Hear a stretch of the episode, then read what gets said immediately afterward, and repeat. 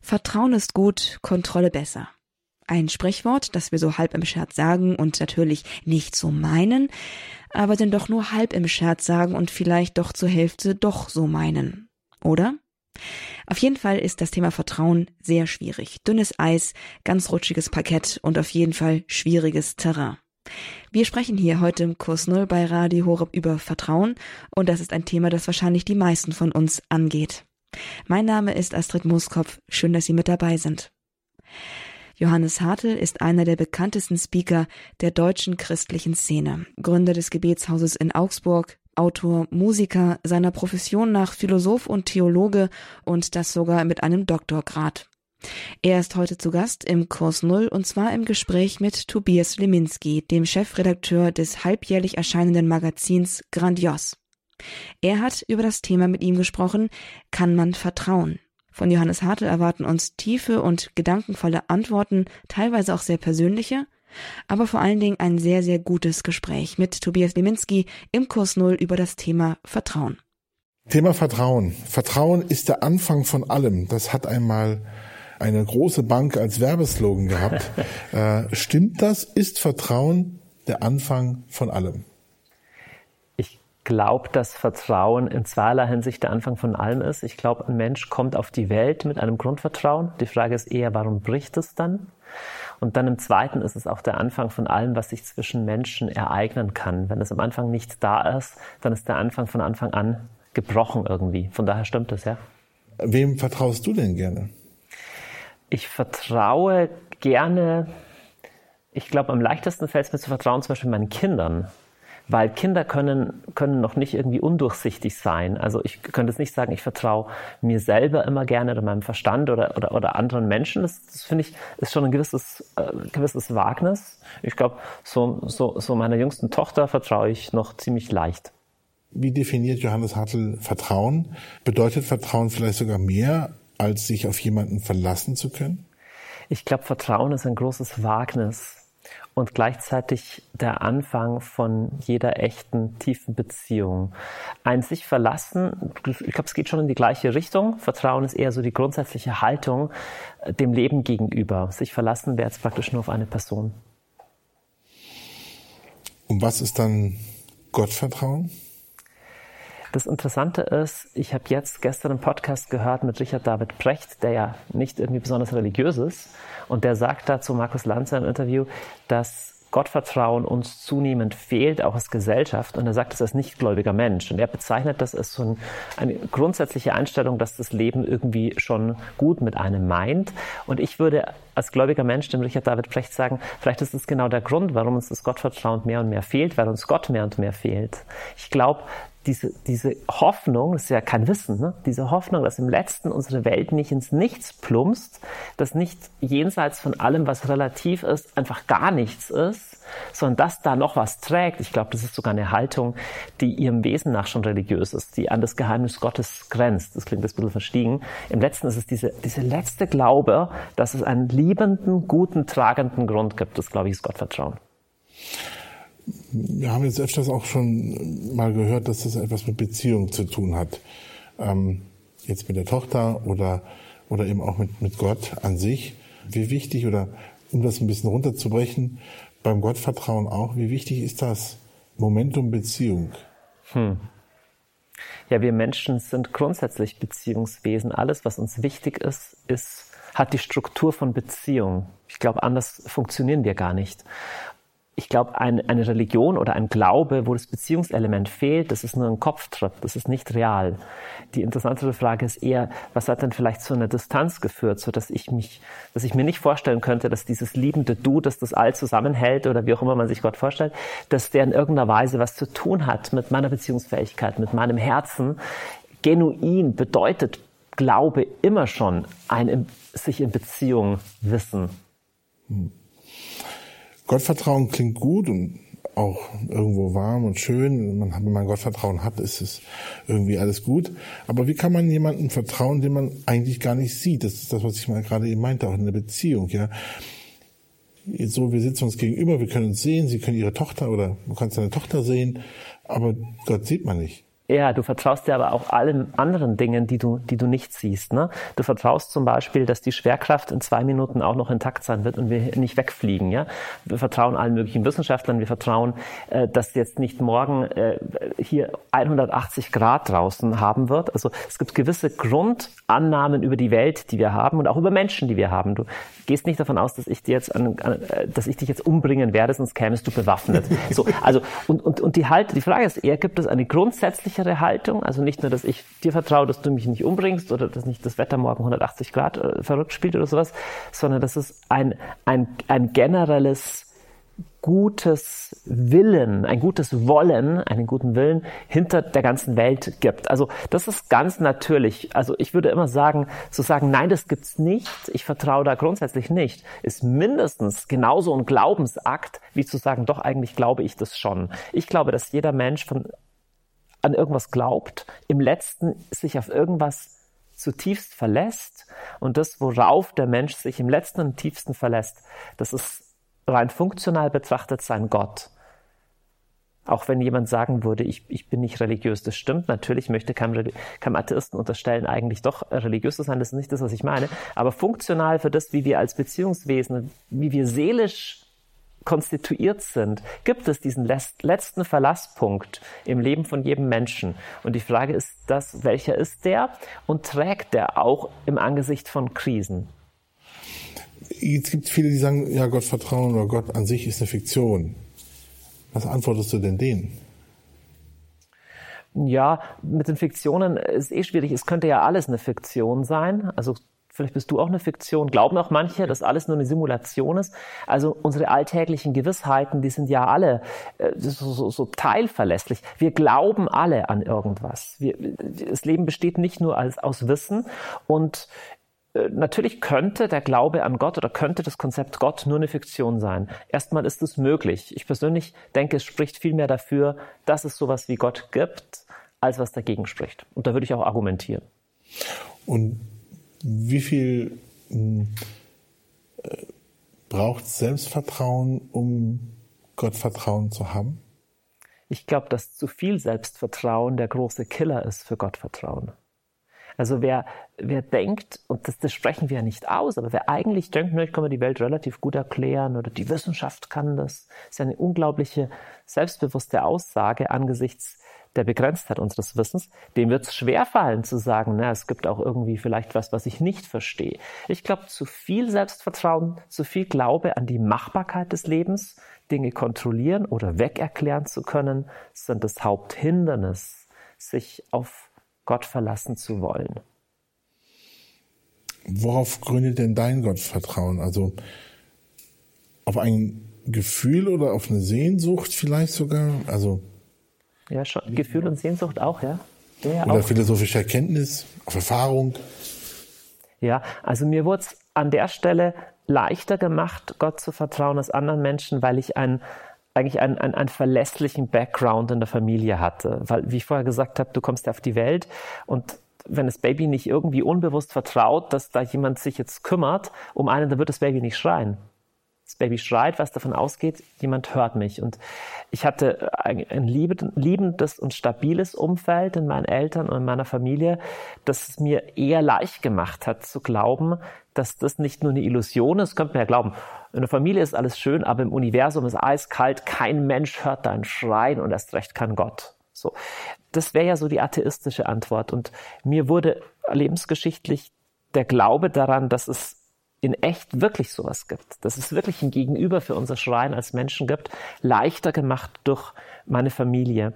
Aber dann kam das Zweite dazu, was ich schon als Glaubenserfahrung bezeichnen würde. Es ist ein bisschen schwierig, immer mit sowas kann man nicht so leicht argumentieren, aber de facto machen Menschen Erfahrungen äh, in spiritueller Hinsicht oder, oder mit Gott. Und für mich war es auch so. Ich habe als, als Teenager äh, speziell eine Erfahrung gemacht, aber dann noch mehr, die ich irgendwie nicht abstreiten kann, die ich nicht verleugnen kann, die für mich dazu geführt haben, dass ich als Teenager gesagt habe, da will ich wirklich all in gehen. Ich will wirklich mein Leben auf, auf das setzen, ja, auf, auf, auf diesen Gott bauen.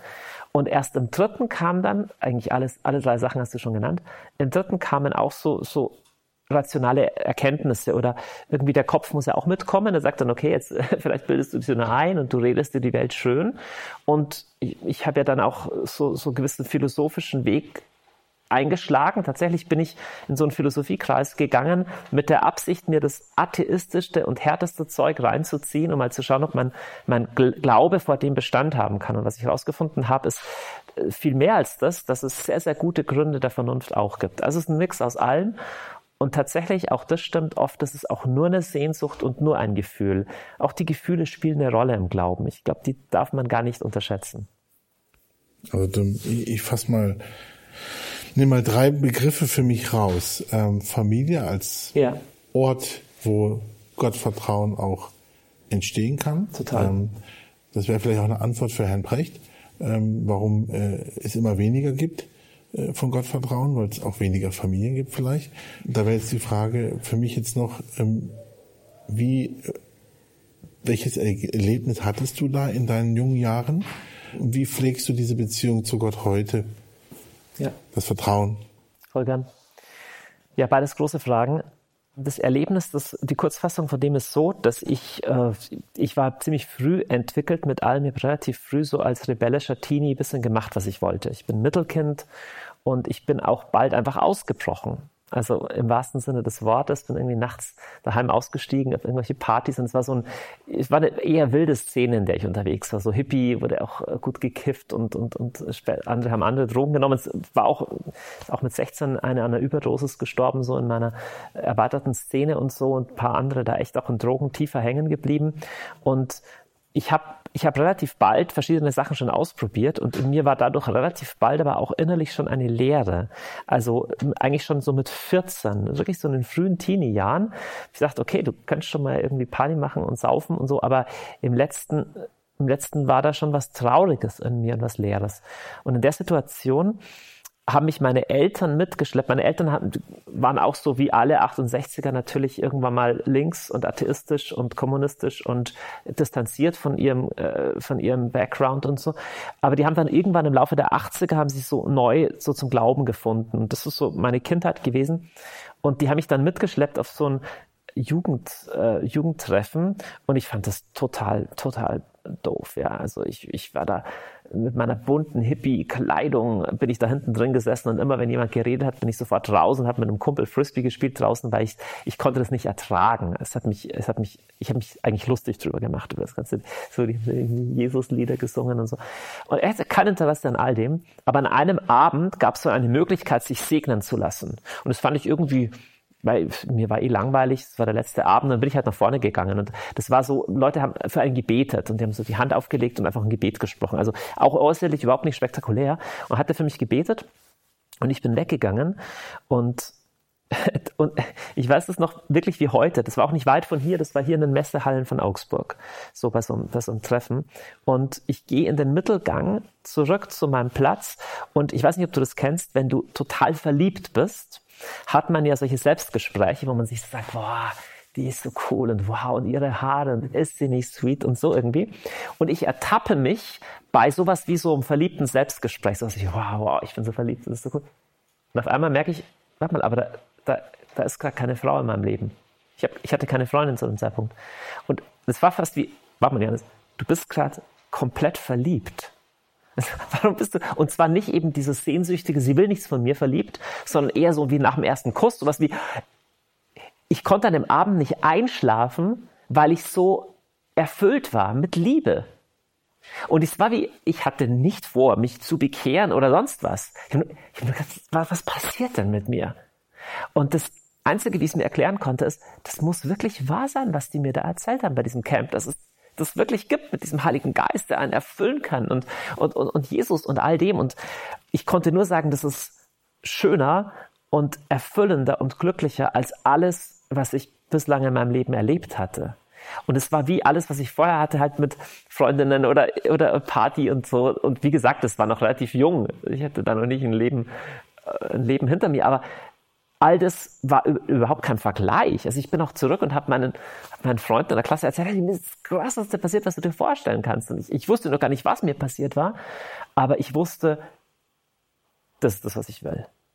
Und es hat dann ein paar Monate gedauert. Lustigerweise, ich habe das noch gar nicht in, in Beziehung gebracht, irgendwie mit, mit, mit Kirche oder so. Es war so anders. Es war nicht irgendwie komisch mit, weiß, weiß ich nicht, Weihrauch oder irgendwie in einem kalten Raum sitzen, sondern es war eigentlich einfach das Schönste, was ich hier erlebt habe. Und ich wusste schon, es ist wahr. Das mit diesem Jesus, klar ist es wahr. Ich habe das, ich habe das erfahren. Und erst so ein halbes Jahr später habe ich gecheckt, na gut, vielleicht muss ich jetzt mein Leben da mal langsam ändern oder so. Ich habe nachher noch genauso weitergemacht wie vorher eigentlich. Und ich habe nur gemerkt, diese Freude, die ging innerlich wieder weg. Und dann hat mich jemand mal auch so, hat mir einfach mal dieses Schlagwort gegeben, hey, du, du, du kannst ja, du kannst so Jesus dein Leben geben. Also, das ist so ein Satz, den man so eher in, in den ganzen evangelikalen oder charismatischen Kreisen, ich, war mir unbekannt, so als normal katholisch, volkskirchlich sozialisierter. Aber ich habe gedacht, okay, mein Leben Jesus geben. Ja, vielleicht ist das das. Und dann habe ich, ich habe wirklich einen Vertrag in mein Tagebuch geschrieben, Vertrag mit Gott gemacht, wo ich ihm gesagt habe, okay, jetzt kannst du echt mein Leben haben. Und das Interessante ist, nachdem ich diesen Vertrag in mein Tagebuch geschrieben habe, hat sich gar nicht abrupt was geändert und emotional war das gar nicht besonders. Also habe da nichts gespürt. Aber diese Entscheidung war trotzdem ganz wichtig. Ich habe auf einmal gemerkt, ohne dass ich mich angestrengt habe, jetzt muss ich irgendwie das tun und das darf ich nicht mehr, überhaupt nicht. Ich habe irgendwie gespürt, manche Sachen haben für mich nicht mehr gepasst und auf andere Sachen hatte ich Lust. Und es hat, ich würde jetzt sagen, dass das den Kurs für mein Leben stärker geprägt hat als alles andere, was danach kam. So. Also das war, das war der Anfang so meiner Biografie mit Gott. Und wie hast du diese Beziehung dann gepflegt? Ich meine, klar, wenn man verliebt ist, dann schenkt man erstmal einen großen Vorschuss an Vertrauen. Ja. ja, normal. Aber wie war das dann bei dir? Äh, dann muss sich das ja manifestieren. Ja. Ja, das Interessante ist, und es wurde mir geschenkt. Das, das habe ich nicht gemacht. Ich, ich hatte nicht die Absicht, da irgendwie jetzt religiös zu werden, aber ich habe Sehnsucht nach Gott bekommen. Und ich habe nach anderen Sachen keine Sehnsucht mehr gehabt. Also ganz einfaches Beispiel. In der Clique, in der ich war, wir haben eigentlich die ganze Zeit nur über andere gelästert. Und gerade so mit meinen Kumpels, wir haben auch über, über Frauen, über Mädchen also halt auf sehr krasse Weise geredet oder sind auch mit denen, ich finde, schlecht umgegangen. Und ich habe gemerkt, für mich passt dieser Umgang mit Frauen nicht mehr. Und ich habe auch gemerkt, dieses ständige Lästern passt für mich nicht mehr. Es war nicht irgendwie, du darfst es nicht mehr. Ich habe nur gemerkt, es, es passt nicht mehr zu mir. Mhm. Und, und stattdessen habe ich irgendwie eine Sehnsucht bekommen nach Gott. Und ich glaube, Menschen finden Gott auf unterschiedliche Weise, aber für mich das Lebensthema ist, ist ist Gebet geworden oder beten, Zeit mit Gott verbringen. Und damit meine ich jetzt nicht so sehr äh, irgendwelche Texte lesen oder in die Kirche gehen, sondern was viel innigeres. Also in mir ist auch eine ein bisschen was Introvertiertes wach geworden. Ich bin ja eigentlich ein sehr nach außen gehende Person, aber ich habe Sehnsucht bekommen, auch mal Stille zu haben, für mich alleine zu sein und in dieser Stille Gott zu suchen. Und dann habe ich in der Schule, ja, da war ich ja noch in der Schule, ich habe mir jeden Tag eine Zeit, am Nachmittag irgendwie eine Stunde Zeit genommen, wo ich irgendwie Zeit alleine mit Gott verbracht habe. Teilweise auch bin ich alleine in eine, in eine, in eine Kirche gegangen. Wir haben ganz schöne alte Klosterkirche bei uns, wo ich groß geworden bin. Und das hat mich angezogen und, und irgendwie in die, in die in die Tiefe gezogen. Und ich glaube, um eine Beziehung mit Gott zu pflegen, braucht man unterschiedliche Dinge und so. Aber das für mich nach wie vor nach all den vielen Jahren das, das Wichtigste ist, diesen inneren Raum der Stille, der Zweisamkeit mit Gott zu haben, den ich jetzt mal Gebet nenne. Manche Leute verstehen unter Gebet was ganz anderes als ich, aber das ist für mich die Essenz des Gebetes, ein, ein Du und ein Ich. Und zwar jenseits der Worte oft da hast du jetzt für dich einen Weg gefunden. Wie ähm, heute nicht nur hier im Gebetshaus, sondern äh, bei all deinen Unternehmungen, die du da äh, vorantreibst, ist es ja immer so, dass du natürlich auch jetzt sozusagen das weitergibst, dieses Geschenk, von dem du gerade gesprochen hast. Mich würde noch mal interessieren, wie haben denn deine Freunde damals reagiert, nach dem Motto, was hat er denn jetzt genommen? Ja. Äh, und wenn du heute sozusagen dieses Geschenk weitergibst, ähm, was würdest du sagen, was braucht es, um diese, ja, ähm, diese persönliche Beziehung zu Gott aufzubauen? Mhm. Also erstmal, meine Freunde, das, das Lustige war wirklich, ich war vorher schon ziemlich schräg und deswegen waren die nicht so schockiert. Also ich habe zum Beispiel mehrere, also wenn, wer jetzt denkt, dass ich komische Kleidung anhätte, der hätte mich als Teenie sehen müssen. Ich hatte drei Hemden übereinander an mit unterschiedlichen Mustern und acht bunte Ketten. Äh, ich hatte ganz lange Haare und total schräg, zwei unterschiedliche Schuhe an und so Sachen. So war ich angezogen. Und als ich dann zu all dem auch noch ein großes Holzkreuz trug, haben die gesagt, ich ist egal. Also er hat vorher gesponnen, spinnt jetzt auch. Also es ist ein bisschen die Freiheit, würde ich auch heute Teenies immer raten, ist der Ruf erst ruiniert, ist ein gutes äh, Grundprinzip. Also lasst die Leute reden. Die waren eigentlich gar nicht so schockiert. Es war eher, aus meinem Freundeskreis haben einige auch total Blut geleckt irgendwie und sich interessiert für, für, für den Glauben. Und es ist dann gleich so eine Art Gebetskreis bei uns entstanden in der Klasse. Ist auch ganz lustig. Ich habe ich hab eigentlich zu meiner Klasse oder zu einigen immer noch Kontakt. Äh, natürlich, also andere haben das auch natürlich eher belächelt. Okay, der ist jetzt irgendwie da auf seinem, auf seinem Jesus-Trip oder sowas. Aber es war nicht, äh, war eigentlich nicht wahnsinnig negativ. Und ich habe mehr und mehr gemerkt, wir hatten oft ja dann auch kontroverse Diskussionen, keine Ahnung. Mhm. Ich habe ja dann Sachen auch schnell anders gesehen. Ich habe ich hab dann irgendwie entschieden, hey, ich werde ich werd mit Sex bis zur Ehe warten. Habe ich dann irgendwie, als ich 16 oder 17 war, entschieden, meine Klassenkameraden, bist du total bescheuert? Und dann sind wir abends bis halb zwei beim, beim Bier getrunken, haben diskutiert. Aber ich habe gemerkt, eigentlich, wenn du zu dem stehst, was du glaubst und jetzt halt kein Idiot wirst deswegen, aber grundsätzlich hast du, bekommst du auch Respekt gegenüber. Und mir haben Leute gesagt, okay, ich sehe es völlig anders, ich könnte es nie so leben, aber ja, es ist eine ernstzunehmende Meinung. Also ich habe eigentlich ganz gute Erfahrungen dann mit, mit meinen Klassenkameraden gemacht, wir haben uns auch super verstanden. Klar, die Diskussion haben wir äh, erlebt, ähm, die wird es auch heute noch geben bei den äh, jungen Menschen heute. Ähm, das ist ja doch irgendwo extra oder sagen wir mal etwas sonderbar in Anführungszeichen. Aber wie gibst du heute weiter, dass man eine Beziehung zu Gott aufbauen kann, ein Vertrauen zu Gott aufbauen kann? Wie, wie funktioniert das? Wie kann man das machen, wenn man das vorher jetzt gar nicht hatte? Ja, also ich gebe immer zwei Sachen im Wesentlichen weiter. Erstmal, ich bleibe sehr bei mir, also oder ich versuche persönlich zu erzählen, weil es ist sehr uninteressant, wenn jemand einem was draufdrücken will. Ich kann nur sagen, das ist meine Geschichte und das ist, das ist der Schatz in meinem Leben. Das ist der größte Schatz. Und das Zweite, ich spreche mehr über das, wie wie Gott ist oder was, was Jesus charakterisiert, als das, was wir jetzt alles tun müssen. Also ich stelle den Glauben auch mehr als ein Geschenk dar. Und da ist oft vieles kaputt gegangen im Laufe der, der Jahrhunderte, wo dann auch Glaube, Religion, Christentum eher so was Moralisches und das musst du machen und jetzt habe ich eh schon ein gestresstes Leben und jetzt muss ich auch noch das und das machen und ich glaube, dass das nicht stimmt. Das ist nicht die Kernbotschaft des Christentums, dass ich noch mehr Stress habe. so die Kernbotschaft ist eher, dass, dass, mir, dass mir eine Last genommen wird. Unser Magazin hat ja auch ähm, den Slogan, es geht um dich. Mhm. Ähm, das heißt, Gott meint ja jeden Einzelnen. Ja. Ähm, du hast auch deine eigene Geschichte, die in ihren Farben äh, sehr amüsant ist, wenn man so hört. Aber äh, wie kann man Menschen, junge Menschen oder überhaupt den Menschen klar machen, dass Gott einen meint und den Einzelnen meint? Ähm, ich glaube, das kann man nur, wenn man selber das auch lebt und ausstrahlt. Und meine Lebensstory ist nicht, wie großartig ich bin und dass ich alles richtig mache, weil das nicht so ist. Ich bin völlig durchschnittlich als Mensch.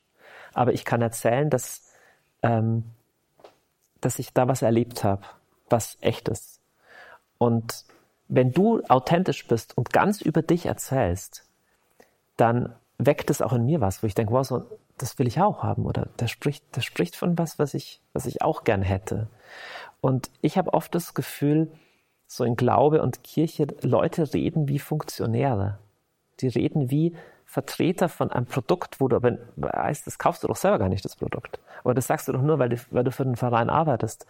Und, und dann gehst du innerlich in Distanz. Das ist wie wenn ein Staubsaugervertreter, ja, du willst mir was andrehen. Wenn du mir erzählst, dass du persönlich voll gern Steak isst und du hast diesen neuen Steak-Grill, sage ich, okay, ich mag eigentlich auch gern Steak, dann frage ich vielleicht nach. Als eine andere Haltung, wenn es authentisch ist, wenn du als Betroffener sprichst.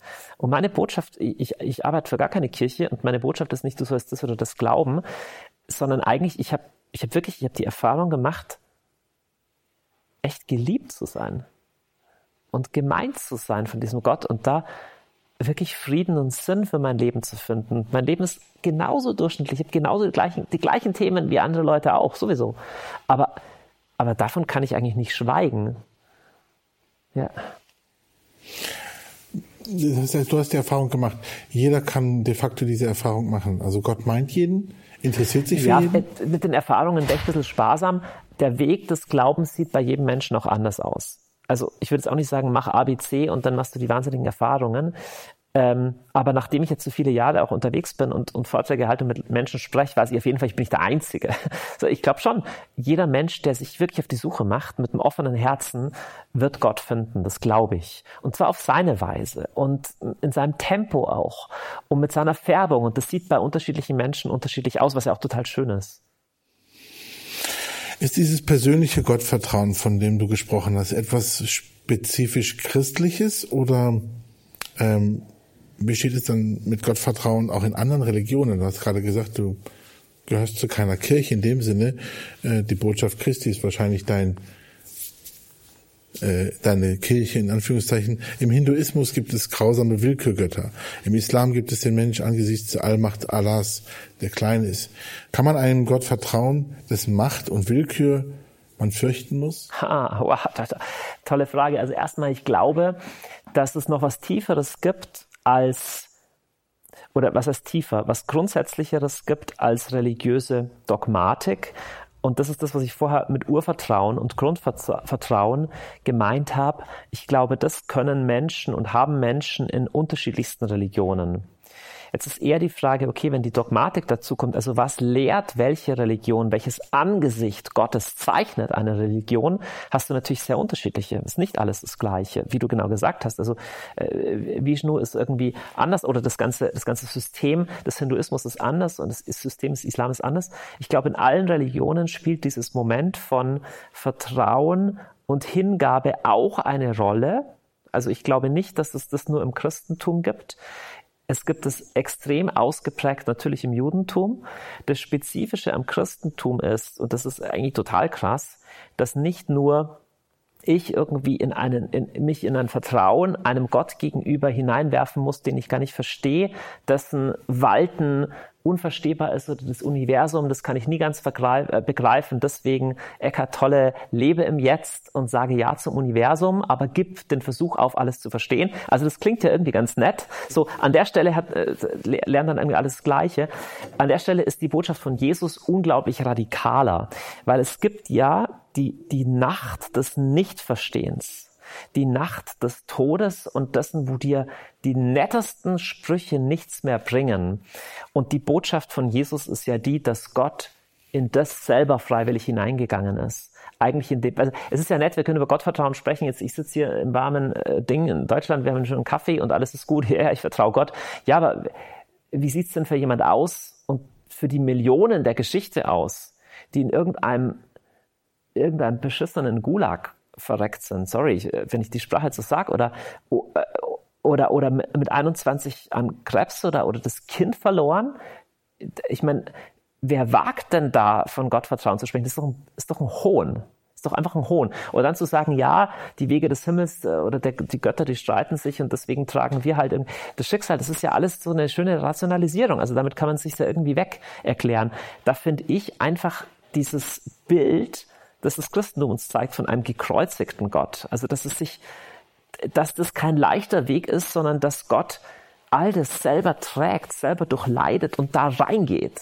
Und dass deswegen alle Ausweglosigkeit und alle Sinnlosigkeit, aller Tod, alles Scheitern, alles Dunkel der Welt sogar ein Ort ist, wo ich, wo ich diesem Gott nahe kommen kann, finde ich viel weniger nett, aber viel dramatischer und viel realistischer und nüchterner und deswegen echter als alle anderen, alle anderen Versuche. Naja, also das Schöne ist ja, dass wir hoffen dürfen. Ähm, ich würde jetzt mal behaupten, wer hoffen kann oder wer glaubt, der hofft. Und ja. wer hofft, der hat vielleicht dann auch das Vertrauen, dass die Dinge, egal wie sie denn dann laufen, gut sind. Oder, oder werden, das, ja. Oder, oder gut, werden. ja, für das Gute gereichen. Kann man das so sagen? Ja, das ist ein bisschen, ah, ein bisschen zahm gedacht, weil es dieses radikale Scheitern ja auch. Ja, Stichwort Martyrium. Ich meine, dass jemand für den Glauben stirbt, wieso soll der sterben dafür? Und dann äh, ist das ja doch für etwas gut, weil es ein Beispiel ist Ja. für den Glauben. Ja? Also Ich glaube für die einfach, ich finde es ein bisschen gefährlich, alles Leiden so zu verrechnen mit so einem, am Schluss wird es sich schon gelohnt haben. Da, da habe ich immer, da habe ich jemandem Zweifelnden gegenüber oder jemand Leidenden gegenüber fast ein schlechtes Gewissen, weil ich habe keine Ahnung, durch welche Hölle der geht. Das klingt so wie, ich nehme es nicht ernst, es wird schon gut, weil es gibt ja, es gibt ja dieses, dieses, dieses radikale Leiden, wo du, wo, wo du es dir nicht mehr schönreden kannst am Schluss. Und ich meine, dass Gott Mensch wird und mit dem Schrei, mein Gott, du hast mich verlassen, mehr oder weniger am Kreuz stirbt, ist halt so, so abgrundtief krass. Stimmt schon, gibt die Auferstehung, aber es gibt halt auch diese, diese Grabesruhe, es gibt den Karfreitag, es gibt dieses krasse Scheitern und Sterben. Äh, das würde ich gerne hochhalten, weil es gibt eben auch Biografien, die halt nicht aufgehen. Und eigentlich gehen die meisten Biografien nicht auf. Und der, Karl Rahner hat mal gesagt, stell dir eine Symphonie vor, Motto baut sich auf, da, da, da, und bevor der Schlussakkord kommt, wo endlich alles sich auflöst, ist aus. Und es bleibt offen. Und er sagt, das ist das menschliche Leben. Und ich glaube, das stimmt. Von daher, was du sagst, ist Hoffnung. Hoffnung ist was anderes als Optimismus. Weil rein innerhalb der Welt, äh, in welcher Hinsicht geht alles gut aus? Geht auch ganz schön vieles nicht gut aus. Es ist, äh, da sieht man auch, wie radikal Hoffnung eigentlich ist, wenn du sagen würdest, trotz all diesen Tränen und dem Scheitern und den Leichenfeldern der Geschichte, es ist möglich, dass es, dass es einen Ausblick gibt, dass all das trotzdem heil wird. Ja, das ist ein Wagnis, das zu glauben. Das ist nicht leicht zu haben. Erzählt es jemand, der durch eine depressive äh, Episode in seinem Leben geht. Das wird den alles kosten, überhaupt den nächsten Tag zu überleben. Also die Hoffnung ist einfach was, wa- was viel, ah, was viel mutigeres, fast heldenhafteres als der, als der naive Optimismus.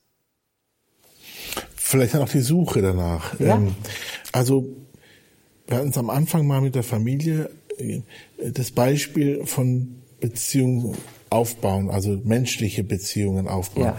Wie wichtig sind diese Beispiele, um ein Gottvertrauen aufbauen zu können? Ja gut, Oder beziehungsweise anders gefragt, menschliche Beziehungen, wenn man die hat, gute, vertrauensvolle Beziehungen, wie wichtig sind die, um überhaupt ein Gottvertrauen aufzubauen? Also ich denke, je positivere Beziehungserfahrungen man gemacht hat, desto leichter fällt einem grundsätzlich zu vertrauen. Jetzt ist aber die aller, allermeisten Menschen haben, haben nicht nur ein perfektes äh, Background oder Elternhaus oder haben später in Beziehungen was erlebt, was sie, was sie ähm, verletzt hat. Und ich habe das Gefühl, auch das Scheitern, auch wenn Menschen dich verraten oder enttäuschen, das kann auch eine Chance werden, auf eine tiefere Weise nach Gott zu suchen, weil welcher Mensch ist komplett vertrauenswürdig? Ich denke auch der beste und, und, und liebevollste Mensch, naja, irgendwann verlässt er uns auch, in dem, im letzten, wenn er stirbt. Also ich kann im letzten mein Lebenshaus nicht auf einen Menschen bauen, sondern Menschen können mir im besten Falle eine Ahnung geben von dem, was es heißen kann, sich zu verlassen und zu vertrauen. Aber also konkret, ich kenne ganz viele Menschen, deren, deren Partnerschaft zerbricht. Und wenn eine Partnerschaft zerbricht, gerade wenn es die erste Liebe war, er war der Liebe, die Liebe meines Lebens oder so, stürzen viele Menschen wirklich in tiefe Verzweiflung. Aber oft ist das dann auch der Moment, wo die Sinnfrage anfängt. Man denkt, hey, okay, ich habe mein ganzes Leben gebaut auf diese Beziehung. Wer bin ich denn jetzt, wenn die Beziehung nicht mehr da ist? Okay, gute Frage. Eine Frage, die dich vielleicht zur Mitte führt. Wer bist du denn als Mensch, wie du erschaffen wurdest. Und deswegen können manchmal auch die Enttäuschungen und die Verletzungen zum Einfallstor der Gnade werden, wenn man, wenn man so will. Kann man Gottvertrauen lernen? Also gerade in solchen Momenten vielleicht? Ja, ja, auf jeden Fall. Auf jeden Fall. Ja, ich glaube schon. Und, und das sieht die Biografie bei jedem anders aus. Ja. Ich frage jetzt nicht wie, weil das wird wahrscheinlich eine große Antwort. aber ich muss es. Wie geht das konkret? Wie kann man das lernen? Durch kleine Schritte hinein in dieses Wagnis und auch mit Geduld mit sich selbst, wenn das nicht, nicht irgendwie gleich gelingt. Weil wir haben schon, also in jeder Krisensituation werben zwei Stimmen in uns. Die Stimme des Vertrauens und die Stimme des Misstrauens. Und die Stimme des Misstrauens hat immer ein sehr gutes Argument. Aber wir müssen nicht auf die Stimme des Misstrauens hören. Das Problem ist jetzt, wenn du lang genug gelebt hast und viel Mist erlebt hast, auch mit Menschen, wird der innere Zyniker in uns immer lauter und sagt, wir werden nie wieder vertrauen. Aber wenn wir ehrlich sind, diese Stimme verpestet unser eigenes Leben. Wenn du immer zynischer wirst, wirst du auch immer, immer weniger nahbar. Und es ist nicht schön. Es ist nicht schön, so zu leben. Und das Vertrauen setzt letztendlich frei, aber du kannst Menschen nicht komplett bedingungslos vertrauen. Ne? Auch die liebsten Menschen, ich, ich denke an meine Eltern, an meine Frau, an meine Kinder, an meine Freunde, die, es bleiben Menschen. Und Menschen verletzen Menschen. Das ist das, was Menschen tun. Und deswegen steht im letzten die Frage, gibt es einen Verlasspunkt, dem ich vertrauen kann, der noch tiefer reicht als menschliches Vertrauen? Und ich glaube, dass es den schon gibt. Das spreche ich natürlich als gläubiger Mensch jetzt. Um die genannten ein bisschen in Schutz zu nehmen, mit Sicherheit ohne Absicht. Ja, normalerweise, ja, normalerweise schon, aber wir tun, wir tun auch Sachen ohne Absicht, die trotzdem andere Menschen verletzen. Ich verletze andere Menschen und, ja. Ist dieses Gottvertrauen nicht auch ein bisschen Autosuggestion? Ja, also ein bisschen Autosuggestion ist ja auch normal. Also wenn ich ins Auto steige und mir nicht sage, Autosuggestion, wenn ich ins Auto steige und mir nicht sage, okay, das wird jetzt nicht explodieren, wenn ich den Zündschlüssel umdrehe, dann werde ich nie ins Auto steigen. Oder Menschen, die eine Flugangst überwinden, müssen sich auch sagen, ja, die Wahrscheinlichkeit, dass das Flugzeug abstürzt, ist sehr gering. Das ist auch Autosuggestion. Viel interessanter ist die Frage, gibt es verlässliche Gründe für das, das zu glauben? Und da denke ich, ja, gibt es auf jeden Fall. Du hast es eben gerade kurz mal angesprochen. Also Gottvertrauen ist prima, wenn, wenn alles gut läuft und die meisten Leute, ähm, äh, wenn sie denn beten, äh, beten für gutes Wetter oder beten für, für, für, für Dinge, die, damit sie gut werden. Ja. Ja, äh, mach das, das gut wird. Mach das, das, das und hilf dem und dem. Das sind so die Dinge, wie man beten als Kind sozusagen auch äh, oft dann lernt. Aber was ist, wenn du gesagt hast, das Kind an Krebs stirbt mhm. oder der Partner stirbt ja. nach, nach ewig vielen Jahren Ehe oder Partnerschaft, ja? Ähm, äh, wenn so ein Tsunami tausende Menschen einfach in den Tod reißt und das aussieht wie Erdboden gleich. Ähm, du hast den Gulag genannt. Ich könnte jetzt ganz die Gaskammern, das sind ja alles so Dinge, wo man dann sagt, ja, wo war denn da der Gott? Ja. Ähm, äh, widerlegt das nicht irgendwie Vertrauen in Gott, solche Momente des Krieges, der Vernichtung?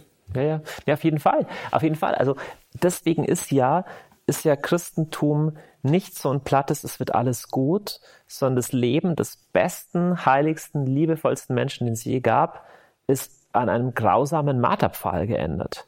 Und, äh, und der Pilatus, als Jesus da in der Dornenkrone dasteht, da hat er dieses interessante Wort gesagt, seht, das ist der Mensch, ex homo. Ja, das ist ein vieldeutiges Wort. Er sagt, schau, so ist menschliches Leben. So gehen Menschen mit Menschen um. Das ist menschliche Geschichte. So gehen Menschen mit guten Menschen um. Zudem ist der Mensch fähig. So, ich meine, auch als Atheist musst du doch wahnsinnig werden. Also auch wenn du dann nicht an Gott glaubst und sagst, ja, super, finde dich ab mit dieser Welt oder was ist denn dann deine Antwort? Und dieses Wagnis zu glauben, okay, durch dieses Kreuz hindurch gibt es eine Auferstehung und dieser Weg, den denke ich mir nicht herbei, sondern der ist real sogar durchlebt und durchlitten, durchblutet und erschlossen worden von, von diesem Jesus. Das ist, wenn das wahr wäre, wäre es die unglaublichste Botschaft der Welt. Und jetzt hast du mich vorher auf die Tsunamis und die Gulags und die KZs angesprochen. Ich bin mittelalt, ich bin noch nicht so ganz alt und ich habe noch nicht so ganz viel Leiden erlebt. Ich rede mich leicht. Also ich kann da keine Stories. Ich hatte noch nie Krebs. Äh, ich hatte ein paar echt schlimme Sachen in meinem Leben schon, aber noch nicht so ganz viele. Aber ich kenne Leute, die durch die krassesten Höllen gegangen sind. Und ich war in ein paar Ländern, wo echt krasse Hölle war. Und wenn du mich fragst, wo Gott ist, ich spüre in unserer westlichen, reichen, gesättigten Welt weniger von Gott als da. Und ich habe mit Leuten gesprochen, die durch Leiden, das objektiv nicht so groß war, bitter geworden sind und zerbrochen sind, einfach weil es mit dem Job nicht geklappt hat oder mit einer Partnerschaft nicht so gelaufen. So und ich habe ich hab eine Frau kennengelernt, die in was in einem Gulag war, die von Stalin in, in ein Lager geschickt wurde. Und ich habe Leute kennengelernt, die ein paar Jahre in kommunistischen Hochsicherheitsgefängnissen waren und gefoltert wurden. Ich habe etliche Folteropfer kennengelernt und ich war in etlichen äh, Kriegsgebieten unterwegs und ich bin Menschen begegnet, die inmitten diesem Leiden sogar noch stärker an Gott geglaubt haben und die rausgegangen sind mit Optimismus und mit einer Liebe für die Menschheit und nicht zynisch und bitter. Und du wirst aber zynisch und bitter, wenn du nicht wenn du nicht glaubst. Also das ist zumindest, ich habe einen alten Mann kennengelernt, mit dem bin ich ins KZ Mauthausen gefahren und er war zum ersten Mal wieder im KZ Mauthausen, seit er als Häftling dort war, als ich mit ihm das KZ besucht habe. Und er hat gesagt, alle Häftlinge sind innerhalb von zwei Wochen zerbrochen. Also im Sinne von, die haben sich gegenseitig verraten, die haben alles mitgemacht. Er hat gesagt, zwei waren die Ausnahme. Es waren die ganz radikalen Kommunisten und es waren die gläubigen Christen. Also Leute, die an was geglaubt haben. Jetzt die Kommunisten haben natürlich an den Sieg des Kommunismus geglaubt und kaum hatten die gesiegt, gingen sie mit den Leuten genauso um oder ähnlich um wie die Nazis vorher, weil sie an eine Ideologie geglaubt haben und nicht an einen guten Gott. Aber im letzten, glaube ich, in diesen letzten Situationen trägt nur der Glaube. Zeig mir ein Lebensmodell, das dich da trägt. Und ich, ich, ich, äh, ich wage es überhaupt nicht, da vollmundig davon zu sprechen. Ich habe überhaupt keine Ahnung, wie ich in so einer Situation aufgestellt wäre. Auf meine Psyche würde ich mich nicht verlassen. Aber, aber der, an den ich glaube, äh, Jesus ist durch, durch die Hölle und das Kreuz gegangen. Ich glaube nicht an einen schönen, Wort, schön, schönen Wettergott, der irgendwie über allem schwebt. Das ist nicht mein Gottesbild. Wurde dein Vertrauen oder dein Gottvertrauen schon mal enttäuscht? Also du hast jetzt mal von der Verliebtheit gesprochen, auch in der Liebe gibt es Enttäuschungen. Ähm, äh, Gab es da Momente, wo du dich verlassen gefühlt hast? Ja, auf jeden Fall. Oder zweifelst? Oder gezweifelt hast? Klar, klar, klar. Könntest du da einen nennen? Also ich habe also ich habe einfach Erfahrungen mit Tod gemacht, ja. So einer meiner besten Freunde oder mein bester Freund, der das hier mit aufgebaut hat, einer der ersten Stunde, ist halt mit Mitte 30 einfach tot umgefallen. Familienvater, jung, also Frau mit dem zweiten Kind schwanger. Ähm, der war so über zehn Jahre lang mein engster Buddy eigentlich. Und der hat auch viel gebetet. Und wir haben auch viel gebetet. Und der ist gestorben. Und das ist nicht, nicht die einzige Geschichte. Also, ähm, Aber wie bist du da mit dem Zweifel?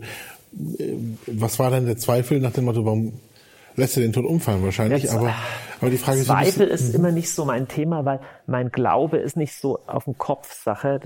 Das, was das Herz erfährt oder erfahren hat, kannst du gar nicht so leicht bezweifeln. Ich habe eigentlich nicht Momente, wo ich denke, boah, gibt's Gott überhaupt? Das ist eigentlich nicht so. Aber einfach dieser krasse Clash, dieses Ding zwischen dem, was ich will und dem, was passiert. Ähm, das ist ja auch heftig, dass Jesus im Garten Gethsemane, also in der Nacht bevor er stirbt, betet er, wahrer Mensch, wahrer Gott, sagt, nicht mein Wille geschieht, sondern deiner. Das heißt, er sagt, ich, Vater, ich habe ich hab, ich hab keinen Bock am Kreuz zu sterben. Wenn es irgendeinen anderen Weg gibt. Ne? Also das Vertrauen geht ja auch durch sowas, dass ich sage, Gott, ich habe keine Ahnung. Wir beten jetzt so harmlos im Vater unser. Jeden Tag, Christen. Dein Wille geschehe. Aha, das ist ja toll. ja, und, und was, was machst du denn, wenn es dann so ist, wenn nicht dein Wille geschieht, sondern sein Wille? Ja, was machst du denn dann mit deinem Glauben?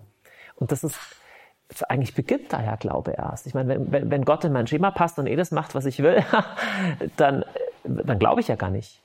Das ist wie wenn ich jetzt hier einen Kaffee an der Theke bestelle. Das ist kein Glaubensakt, ob da jetzt ein Glaube, äh, Kaffee kommt oder nicht. Das ist wie ein Automatismus.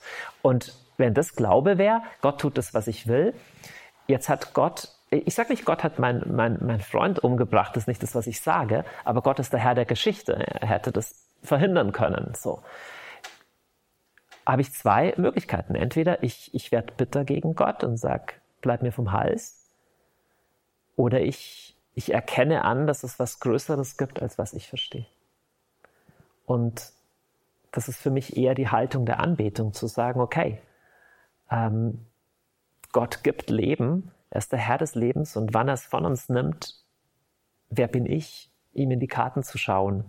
Also das klingt jetzt einfacher, als es dann ist, aber das war so eine Haltung, mit der ich irgendwie Frieden finden konnte. Und die Wunden bleiben ja trotzdem, da ist immer noch ein Schmerz in mir. Und das ist nur ein Beispiel, das ist eins, das ich, das ich erzählen will oder kann.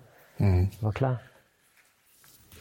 Kann man, also jetzt mal allgemein, du hast jetzt auch eben von Beziehungen in den Familien, ähm, etc. Auch jetzt hier die Beziehung zu Gott, ähm, wenn da so ein Vertrauen, ähm, ich will nicht sagen missbraucht, aber enttäuscht wurde.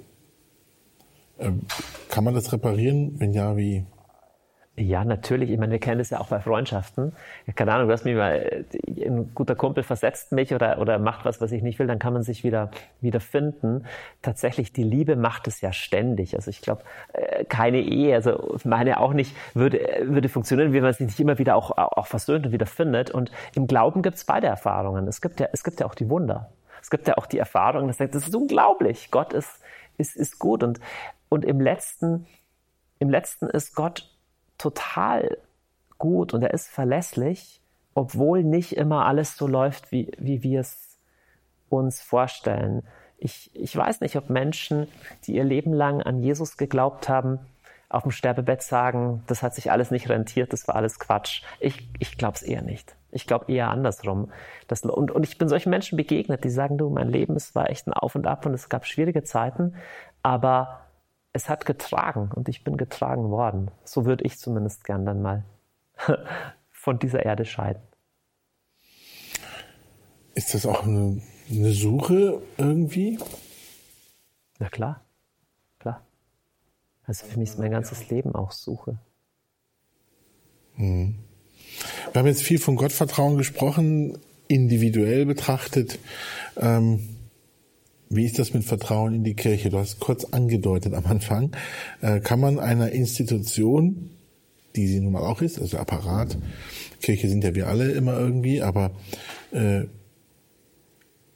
in den Medien und überall wird der Kirche immer auch als Institution, als Amtskirche bezeichnet. Kann man äh, einer solchen Institution mit den Skandalen, die ja gerade rauf und runter laufen in den Medien, überhaupt noch vertrauen?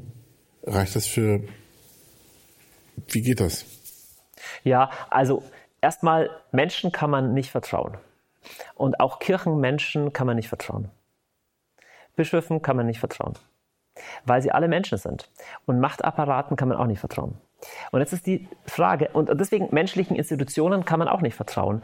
Und das betrifft nicht nur Kirche, sondern alle. Also grundsätzlich haben alle menschlichen Systeme die Tendenz, korrupt zu sein. Das ist das also ich übrigens auch. Also alles überall. Wir, wir Menschen sind alle Schlitzohre, wir haben alle unsere blinden Flecken. So. Und die, jetzt ist ja die spannende Frage, ist die Kirche nur das? Ist das nur eine menschliche Institution, da kann man ihr nicht vertrauen? Ähm, oder gibt es was, was was tiefer reicht, also was praktisch vom, vom also gibt es einen Gründer von dem ganzen Verein. Der katholische Glaube ist ja, dass Jesus praktisch nicht, nicht ein Buch geschrieben hat oder vom Himmel geworfen hat, sondern da echt irgendwelche Männer eingesetzt hat. Und dann ist es interessant. Du hast solche Männer wie den Petrus, zu denen er sagt, so, auf diesen Felsen will ich meine Kirche bauen. Und etwa einen Satz später sagt man, geh mir aus dem Angesicht, du Teufel. Also auf Deutsch gesagt. Ja. Sagt, wo? Was? Der kann offensichtlich beides. Also offensichtlich hat dieser Petrus das hat es drauf, echt ein Fels der Kirche zu sein, aber er ist nur einen Zentimeter weg davon, Jesus auch komplett zu verraten, was er dann auch tut. Und es gibt so zwei, Gefa äh, zwei Fallen. Das eine ist so ein Zynismus, zu sagen, es sind doch alles nur Lüger, äh, äh, Lügner und Betrüger. Und das Problem ist, dann kannst du niemandem vertrauen und keiner Institution, denn alles sind voll mit Lügner und Betrügern, überall, wo du hingehst. Die zweite Gefahr ist dieser Triumphalismus, diese Überhöhung. Bei uns ist, bei uns ist der Club der Heiligen. Und auch hier wieder, dass, wenn du es nicht religiös hast, ich, ich, ich, ich merke bei Fridays for Future oder bei allen möglichen Gruppen hast du ähnliche, hast du ähnliche Gefühle. Wir sind die Guten. Es fühlt sich auch toll an. Ja, wie gehst du denn damit um, wenn du im Club der Guten bist und auf einmal merkst, ich bin aber böse? Und deswegen mag ich es ganz gern, als Chesterton mal gefragt wurde, was müsste sich, was, was müsste sich ändern, damit die Welt besser wird? Er hat geantwortet, ich. Ich würde auch gerne sagen, was müsste sich in der katholischen Kirche ändern, dass die endlich mal besser wird? Ja, ich. Ich bin, ich bin Katholik, ich müsste mich ändern. Dann wird die Kirche besser. Und jetzt ist die spannende, ich hole ein bisschen aus, aber die spannende Frage ist, okay, jetzt ist der Johannes Hartl halt so ein mittelmäßiger Typ mit seinen Licht- und Schattenseiten, aber hat es trotzdem Substanz irgendwie, was der sagt, oder ist das alles nur bla bla? Naja, ist halt die Frage, habe ich mich selber erfunden? Habe ich das alles selber erfunden, was ich hier sage? Oder gab es wirklich jemanden, gibt es wirklich eine Offenbarung, gibt es wirklich einen Gott, gibt es wirklich einen Jesus, der sowas wie eine Kirche gegründet hat oder irgendwelche Leute halt äh, beruft, irgendwas zu sagen? Und im letzten ist dann die Frage, glaube ich dieser Offenbarung, glaube ich diesem Gott, dass er eine menschliche Institution mit Leuten, überwiegend Männern, die alle ihre großen Schattenseiten auch haben, verwenden kann zum Instrument des Heils. Also, dass das damit was Heilvolles passiert. Und da spreche ich natürlich jetzt als Katholik und sage, ja, auf jeden Fall, das kann er. Und das hat er durch die Geschichte auch schon. Weil wenn du die Kirchengeschichte und die Weltgeschichte anschaust, das, was die Päpste, was da alles schon gab, im Negativen, unglaublich. Ja, aber im Positiven auch. Also was wir alles den Klöstern, den klösterlichen Traditionen, auch zum Beispiel oder großen Denkerinnen und Denker, großen Heiligen zu verdanken haben, ist unglaublich. Also wir reden da selten drüber, aber etwa 200 Jahre bevor der erste säkulare Staat, nämlich Großbritannien, die Sklaverei abgeschafft hat, wurde das von einem Papst schon erklärt, dass, äh, dass äh, Menschen von Südamerika, die damals nämlich versklavt wurden, als die Konquistadoren da runterkamen, dass sie die gleichen Rechte und Würde haben, dass sie nicht gezwungen werden dürfen, in Glaubensfragen und so weiter. Das sind viele Schätze da. Und weil du jetzt sagst, äh, in den Medien wird es dann oft sehr negativ dargestellt. Ja, ich finde es auch okay, die Medien müssen auch aufklären, die sollen gar nicht glorifizieren. Aber es ist immer beides. Es ist, es ist Licht und Schatten. Du hast erwähnt, äh, alle Menschen kann man nicht vertrauen. Das ist erstmal eine traurige Nachricht. Da kann ich nicht nach Hause gehen. Nein, also Spaß beiseite. Ähm, wie wichtig ist gesundes Missvertrauen oder Misstrauen, um einen zu schützen vielleicht? Vielleicht sogar den. Es ist so, ich würde ich würd den Satz fast, fast zurück, äh, wieder zurücknehmen. Mhm. Ähm, ich muss Menschen vertrauen, dass ich beziehungsfähig bin. Wenn ich, wenn ich heimkomme und zu meiner Frau sage, ich vertraue dir nicht, das ist ja irgendwie ganz furchtbar. Also, wir brauchen dieses offene Herz, das aber gleichzeitig nicht naiv ist. Es ist nicht ein Grund Misstrauen, sondern es ist den anderen Menschen lieben in seiner Begrenztheit. Und zu der Begrenztheit gehört auch zu wissen, dass wir halt nicht vollkommen sind. Und wenn ich aber jemand idealisiere, wenn ich denke, du bist mein Best, mein Ein und alles, mein Freund, du wirst mich nie verraten und nie verletzen, dann heißt es ja einfach nur, ich drück, ich drück dir meine Vorstellungen davon aus, was du jetzt tun sollst. Und das ist gar nicht so liebevoll. Aber ich vertraue dir doch so. Ja, aber, aber was genau vertraust du? Vertraust du, dass ich immer genau das mache, was du von mir willst? Also, ich brauche Liebe und zur Liebe gehört auch einen den anderen irgendwie freilassen. Und dazu gehört auch davon auszugehen, dass der andere auch mal unmöglich ist vielleicht und nicht so ist, wie ich will. Und manchmal auch nicht nett ist, weil er halt auch, ja, wir, wir, sind, wir sind auch alle böse. So. Von daher, es ist nicht ein Grund Misstrauen, das, ah, das gefällt mir gar nicht, das Wort. Es ist ein Vertrauen, aber ein nicht den anderen idealisierendes und vergötterndes Vertrauen, so vielleicht? Wenn, wir haben es mit Menschen zu tun. Ich bin Mensch und Menschen tun Sachen, die Menschen tun. Kann man vertrauen? Dieser Frage sind Tobias Leminski, der Chefredakteur von Grandios, dem halbjährlich erscheinenden christlichen Magazin, und Johannes Hartl, Gründer des Gebetshauses in Augsburg, auf den Grund gegangen. Dieses Interview ist sowohl nachzulesen als auch nachzuhören. Nachzulesen ist es in der neuesten Ausgabe von Grandios. Alle Möglichkeiten, dieses Heft zu bestellen oder zu beziehen, auch im Online-Format, finden Sie auf unserer Internetseite unter www.horeb.org im Infofeld zu dieser Sendung. Nachzuhören ist dieses Gespräch ebenfalls auf horeb.org in der Mediathek in der Rubrik Kurs Null oder aber auch bei Spotify. Der Kurs Null ist auf Spotify mittlerweile zu finden. Sie können also auch über diesen Kanal auf den Podcast von Radio Horeb, also das heißt auf den Kurs Null zugreifen. Titel der Sendung war Kann man vertrauen? Und unter diesem Titel finden Sie diese Sendung dann sowohl bei uns im Podcast-Angebot auf horeb.org als auch bei Spotify im Kurs Null. Zu dieses Mal ist der Kurs Null wieder am Ende, aber keine Sorge, es geht weiter, und zwar nächste Woche. In der nächsten Folge geht es wieder um die zehn Gebote. Pater Martin Wolf von den Oblaten der unbefleckten Empfängnis, alias der Pater, erklärt uns die zehn Gebote, das heißt in der nächsten Folge das neunte und das zehnte Gebot. Sie sind herzlich eingeladen, auch dann wieder dabei zu sein im Podcast oder auch im Live-Programm von Radio Horeb, dann am Samstag um 16.30 Uhr pünktlich einschalten. Und damit auf Wiederhören Gottes Segen bis zum nächsten Mal. Ich bin Astrid Mooskopf. Hier ist Radio Horeb. Leben mit Gott.